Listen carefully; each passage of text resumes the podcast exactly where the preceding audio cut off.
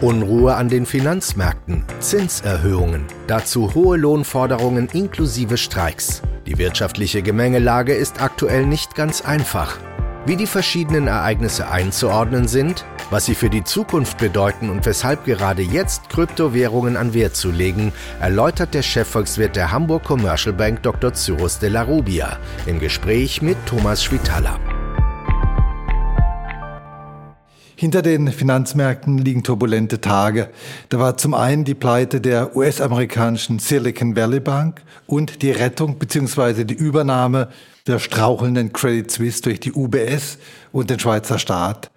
Auch den Aktienkursen anderer großer Banken ging und geht es nicht besonders gut. Und wir hatten die weiteren Zinserhöhungen durch die europäische und die US-amerikanische Zentralbank. Cyrus wie oft hast du in den vergangenen Wochen an 2008 und Lehman gedacht? Also die Parallele mit Lehman Brothers, äh, die drängt sich auf. Damals am 15. September 2008, da ging diese damals fünft, fünftgrößte Investmentbank pleite und riss gleich ja, mehrere andere Institute mit sich, äh, beziehungsweise löste eine riesen Rettungsaktion aus von Seiten der Staaten ähm, und äh, im Gefolge auch die, diese sehr außergewöhnliche Geldpolitik, die wir in den letzten Jahren ja gesehen haben, bevor dann. Und einen riesigen Börsencrash. Riesigen Börsencrash, äh, eine tiefe Rezession und genau das ist es ja, was, also im Prinzip die, die tiefste Rezession seit, seit dem Ende des, äh, des Weltkrieges, des Zweiten Weltkriegs. Ähm, also genau das ist es ja, was, was die Aufsichtsbehörden, die Zentralbanker und Politiker jetzt auch befürchtet haben und weswegen sie auch so schnell auch eingegriffen haben. Äh, die wollten auf keinen Fall eine Wiederholung dieser Situation. Aber nochmal zurück zur Frage, hast du an die Parallele gedacht an 2008? Ja, ja, klar. Also Lehman Brothers, äh, das ist das große dramatische Ereignis, was hier sich einfach aufdrängt als Parallele, ja. Die Silicon Valley Bank ist, ich sage mal ganz grob äh, gesprochen, in Schwierigkeiten geraten, weil die Zinsen gestiegen sind und ältere Anleihen deswegen an Wert verloren haben, weil die praktischen, weil die einen viel niedrigeren Coupon hatten. Wie groß ist die Gefahr, dass andere Banken durch diesen Effekt auch in gefährliches Fahrwasser geraten? Also es gibt Banken in den USA, die jetzt auch im Fokus stehen. Äh, das ist vor allem die First Republic Bank, die ja von vielen Investoren jetzt gemieden wird, verkauft wird, die Aktie entsprechend und, und äh, erhebliche Kursverluste hat hinnehmen müssen, ähm, was möglicherweise damit zusammenhängt, dass sie einmal dieses ähm, Loch in der Bilanz haben, nämlich die Tatsache, dass die Bewertung der Anleihen, die sie in der Bilanz haben, deutlich geringer sind als die ähm, Einlagen, ähm, die, sie, die sie haben. Und insofern, wenn es zum Run auf die Bank kommt, dann haben sie ein Problem, diese ähm, Einlagen auch zurückzuzahlen. So war das ja bei, bei der Silicon Valley Bank auch. Äh, wenn man nach Europa schaut, dann bin ich da etwas zuversichtlicher, dass wir hier diese großen äh, Probleme nicht haben. Und zwar einfach deswegen, weil der Sektor hier wesentlich enger reguliert ist als in den USA.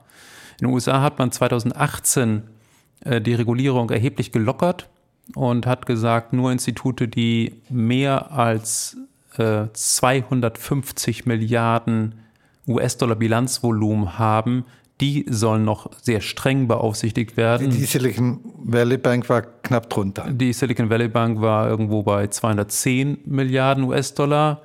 Ähm, und vor 2018 waren alle Institute mit einem Bilanzvolumen von über 50 Milliarden US-Dollar streng beaufsichtigt.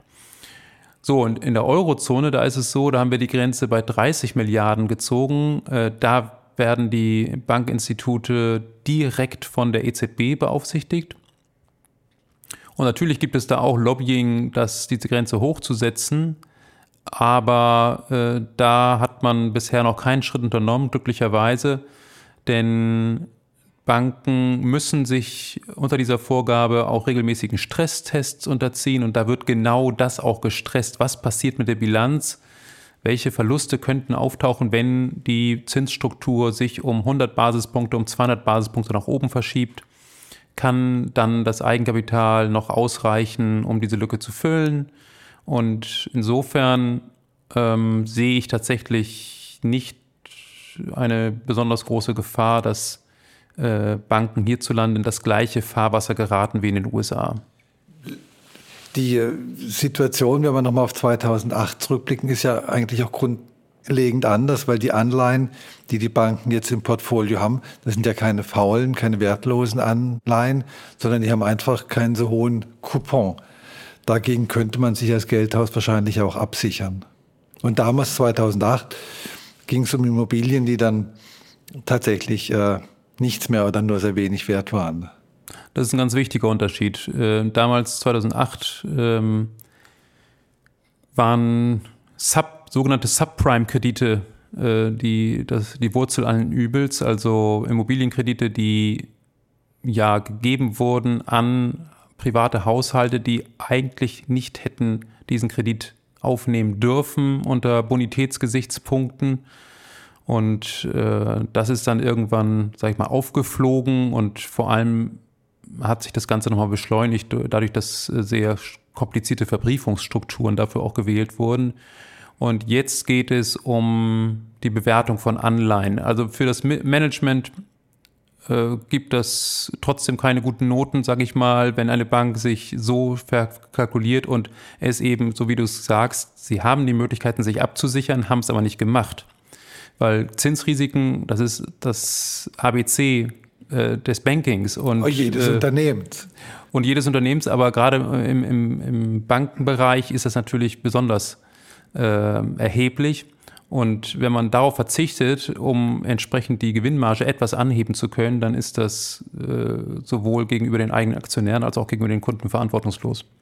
Auch wenn man jetzt vielleicht feststellt, dass äh, dieser Fall Silicon Valley Bank oder vielleicht noch ein paar andere kleinere US-Banken tendenziell isoliert zu betrachten ist und die europäischen Banken äh, eigentlich gut dastehen, wie ja jetzt auch zuletzt viele, äh, viele festgestellt haben, ist doch eine gewisse Nervosität im ganzen Sektor. Äh, gleichwohl haben die Zentralbanken die Zinsen nochmal angehoben. Ist das eine riskante Entscheidung gewesen oder war es die richtige Entscheidung, Cyrus? Also ich beziehe das mal auf die EZB und würde sagen, das ist die richtige Entscheidung. Und, äh, Wieso nur auf die EZB?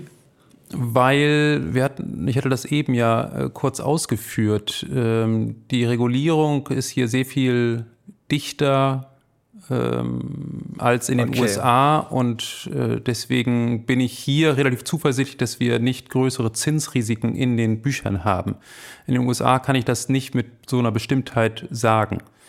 Ähm, insofern, da sichert die Zentralbank auch zu, dass die Probleme da nicht so erheblich sind. Das mag auch sein, aber bei der, angesichts der dichten Regulierungs, ähm, ja, an, angesichts der dichten Regulierung, die wir in, in der Eurozone haben, würde ich das äh, eher, sag ich mal, unterstreichen.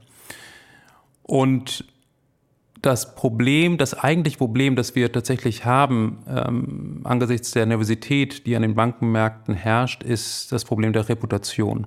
Man kann das ganz gut an der Credit Suisse ableiten. Die Credit Suisse hat nicht wirklich Liquiditätsprobleme gehabt, hat auch nicht wirklich äh, keine Zinsrisiken oder keine erheblichen Zinsrisiken gehabt und hat auch eine relativ hohe Eigenkapitaldecke äh, vorgewiesen, äh, wenn man jetzt sich die Zahlen zum Beispiel Ende 2022 anschaut.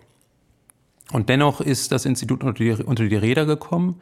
Warum? Weil das Institut schon seit längerem mit Reputationsproblemen zu kämpfen hat. Ähm, und zwar aufgrund von wirklichen Fehltritten des Managements. Es gibt Geldwäschevorwürfe, kriminelle Machenschaften wird dem Institut vorgeworfen. Und äh, insofern haben Anleger in diesem Umfeld gesagt, naja, also ich gehe mal auf Nummer sicher und äh, ziehe mal meine Einlagen da zurück.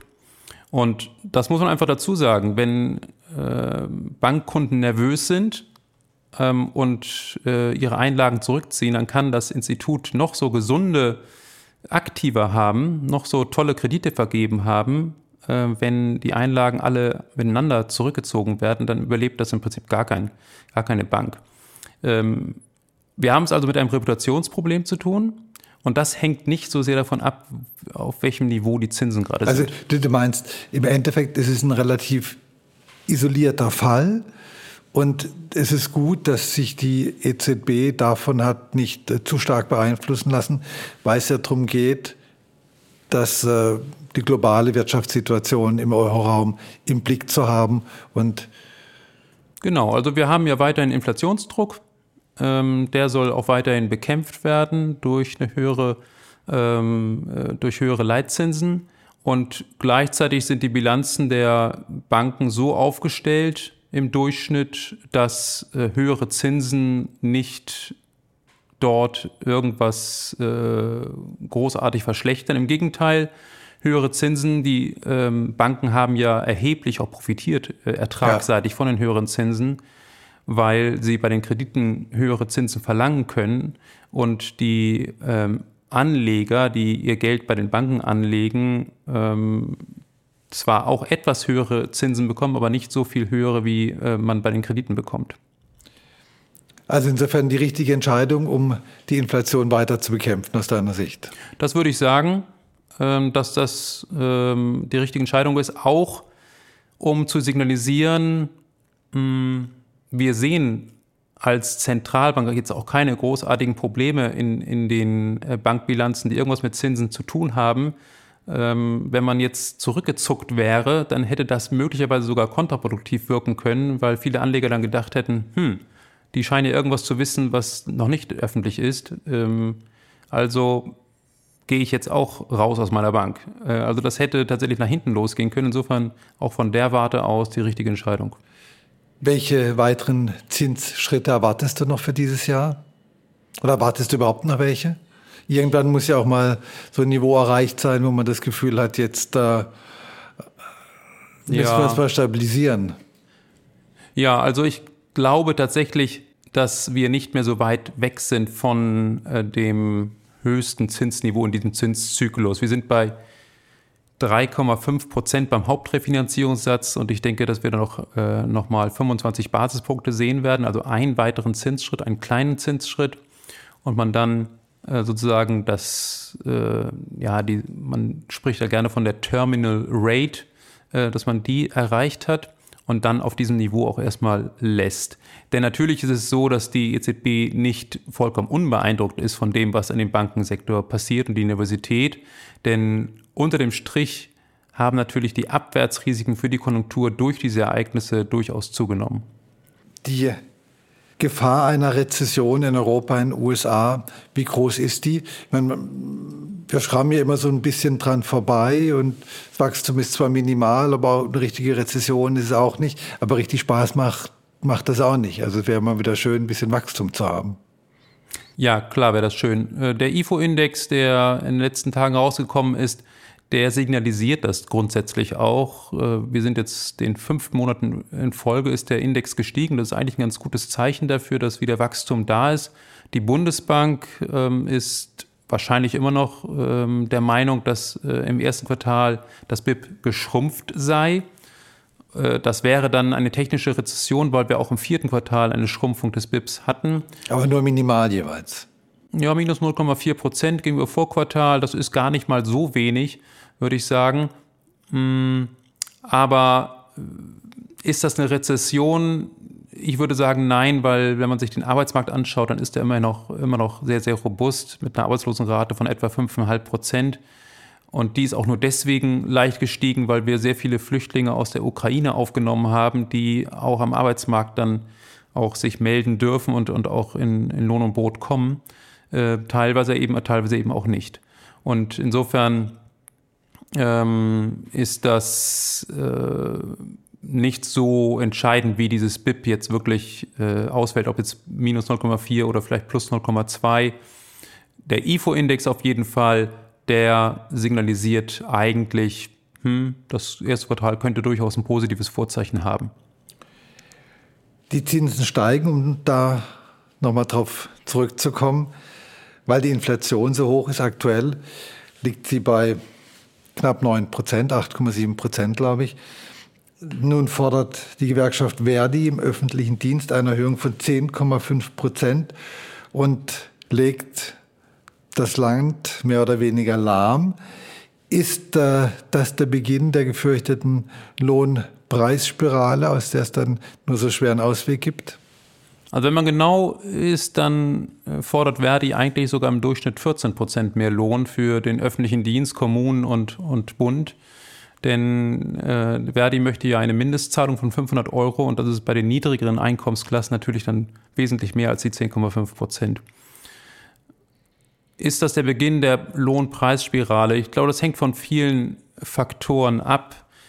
Nicht nur von dem tatsächlichen Lohnzuwachs, sondern in ganz entscheidender Weise auch von äh, der Laufzeit des, des Vertrags. Wenn der über zwei Jahre läuft, sag ich mal, dann ist die Gefahr, dass es so ein Hin und Her zwischen Arbeitgebern und Arbeitnehmern gibt und dann entsprechend Löhne äh, auf die Kosten durchschlagen und dann entsprechend an die Produkte weitergegeben werden, äh, natürlich erheblich größer, als wenn wir über eine Laufzeit von zwei Jahren ähm, diese Lohnabschlüsse haben, Planungssicherheit da ist und dann eventuell einmal die Güterpreise angehoben werden und dann ähm, passiert diese Spirale eben so nicht. Man muss bei dem, bei all dem natürlich feststellen und zugeben, dass die Verhandlungsposition der Gewerkschaften tatsächlich sehr gut ist. Weshalb? Bei, naja, bei, wir, haben, wir haben diese hohe Inflation, 10,5, äh, hier äh, 8,7 Prozent in Deutschland, also knapp 9 Prozent. Ähm, wir haben gleichzeitig eine Konjunktur, die nicht droht, jetzt den Abgrund runterzufallen. Ähm, das heißt, die Arbeitgeber können hier auch nicht mehr, sage ich mal, so leicht drohen, wenn ihr diese Lohnforderung durchsetzt, dann werden ganz viele Arbeitsplätze verloren gehen. Der Arbeitsmarkt ist weiterhin sehr robust, die Arbeitskräfteknappheit ist da. Und da gibt es eine ganz interessante Studie vom, vom IFO-Institut, die sagt, naja, ein Großteil der Inflation ist gar nicht so sehr auf die höheren Löhne zurückzuführen, sondern auf die höheren Gewinne. Das heißt, auf die höheren Gewinnmargen. Ähm, das heißt, die Unternehmen verdienen einfach mehr. Die Unternehmen verdienen mehr und, pro und Produkt. Pro Produkt, weil sie die Preise erhöht haben. Weil sie die Preise über das hinaus erhöht haben, was die Inputpreise eigentlich äh, hätten verlangt. Also sie haben einfach das gemacht, was man in der Marktwirtschaft macht. Man verlangt den Preis, den man kriegen kann. Legitim, absolut. Ähm, aber für die Gewerkschaft natürlich nochmal ein weiteres Argument zu sagen, ja, jetzt wollen wir auch an diesem Kuchen partizipieren. Und insofern werden das sehr, sehr schwere Verhandlungen. Jetzt ist es, das hier, was du ansprichst, sind ja konkret Verhandlungen im öffentlichen Dienst. Da geht es gar nicht so sehr um Gewinnmargen und dergleichen, weil Lehrer machen keine Gewinne. Ähm, zum Beispiel, ähm, auch wenn sie von erheblicher Wichtigkeit für unsere Volkswirtschaft sind. Ähm, aber das überträgt sich natürlich auf, auf andere Sektoren und hat auch eine gewisse Vorbildfunktion. Aber die Verhandlungen werden auch deswegen schwierig, weil natürlich äh, unser Finanzminister äh, sein Budget sehr eng zusammenhält und von allen Seiten Fragen bekommt dass, äh, und Anforderungen und Forderungen, dass äh, das Budget doch erhöht werden soll. Und von daher bin ich sehr, sehr gespannt, wie dieser Konflikt ausgeht. Also ich vermute Aber mal. Ich, ich komme nochmal zu dieser Frage ja. zurück. Beginn der Lohnpreisspirale, die zu immer höheren Preisen, zu immer mehr Inflation, zu immer höheren Zinsen führt. Also ist das, ist das so ein entscheidender Punkt jetzt? Ja, es ist ein entscheidender Punkt, es ist ein wichtiger Punkt und ähm, wir haben ja insgesamt auch eine demografische Lage, die äh, dafür spricht, dass die Verhandlungsposition der Arbeitnehmer dauerhaft auch in einer ganz guten Situation ist. Insofern ähm, glaube ich, dass wir auf ein, ein dauerhaft höheres Inflationsniveau zusteuern. Lohnpreisspirale hört sich ja so an, als ob das immer weitergeht und irgendwann sind wir im zweistelligen Bereich Inflation und zwar dauerhaft. Das glaube ich wiederum nicht. Also wenn wir, sagen wir mal, wir würden einen Lohnabschluss bekommen von 6 Prozent, was ja im historischen Vergleich sehr hoch ist. Pro, dann, für, für ein, pro Jahr, ne? Pro Jahr, genau, für ein, für ein Jahr. Dann wäre das ja immer noch nicht wirklich eine Reallohnsteigerung gegenüber den Kaufkraftverlusten, die man im letzten Jahr erfahren hat. Ähm, dadurch, dass die Unternehmen äh, auch in der Lage waren, Preise anzuheben, ähm, ist die Notwendigkeit für die Unternehmen jetzt darauf sofort zu reagieren und das sofort umzusetzen in, in höhere ähm, Endproduktpreise nicht so da. Ähm, gleichzeitig ist, die, ist die wirtschaftliche Situation ja auch jetzt okay, aber nicht so, also ein Boom ist es mit Sicherheit nicht, was wir gerade wir erleben. Sprachen, wir sprachen gerade über technische Rezession vor fünf eben, Minuten. Eben, ganz genau. Ähm, also trotz dieses des besseren, besseren IFOs ist die Situation immer noch schwach. Und in solchen Situationen ist ja auch immer ein gewisser Wettbewerbsdruck äh, einfach da und Unternehmen können dann irgendwann nicht mehr ohne weiteres alle Preise durchsetzen. Insofern sehe ich ähm, die Gefahr einer Lohnpreisspirale nicht so sehr, aber die Gefahr oder die, ja, die Situation, dass, dass die Inflation dauerhaft höher ist als die angestrebten zwei Prozent, die die EZB ja eigentlich anstrebt, das sehe ich durchaus. Ich schätze mal, dass wir dauerhaft wirklich eher im Bereich von gut drei Prozent, dreieinhalb Prozent landen werden. Was dann aber auch bedeuten würde, dass die Zinsen dauerhaft ein bisschen höher bleiben. Darauf sollten sich, darauf dürften sich Investoren einstellen. Was ja auch nicht schlecht ist. Ich meine, kriegt für Sparer ja auch nicht verkehrt, wenn es wieder auf die Staatsanleihe ein bisschen, bisschen Zinsen gibt. Ja, ich meine, das ist alles relativ. Wenn das auf der anderen Seite wieder mit Kaufkraftverlusten einhergeht, weil die Inflation eben höher ist, dann ist die reale Rendite auch nicht so viel höher. Äh, es, es, fühlt sich erstmal besser an. Das ist die berühmte Geldillusion, äh, von der Volkswirte gerne sprechen. Aber ähm, der unterliegen ist, wir alle permanent. ja, ganz genau. Also es ist jetzt äh, drei, dreieinhalb Prozent Inflation ist jetzt keine Sache, die, äh, wo man sagt, das führt zu großen Ineffizienzen oder ist schlecht für die Volkswirtschaft. In Japan wären sie froh, wenn sie das hätten. Die bekämpfen seit Jahrzehnten die Deflation. Ja, ist richtig, genau. Also ich glaube, problematisch wird es, wenn wir so in, in die Nähe des äh, zweistelligen Bereichs kommen. Ähm, aber ansonsten spricht, es gibt es meines Wissens keinen wissenschaftlichen Nachweis dafür, dass 2% Inflation besser ist als 3,5% Inflation. Das ist doch schon mal was, kein wissenschaftlicher Nachweis. Wir kommen zum Schluss und äh, zu, einem, zu einer interessanten Beobachtung in den äh, Turbulenzen der letzten Tage hat äh, die Assetklasse Gold profitiert und und, das wird dich besonders freuen, Kryptowährung, Kryptowährung sind massiv gestiegen. Cyrus, was sagt uns das, wenn Bitcoin und Ether auf einmal als sicherer Hafen gelten?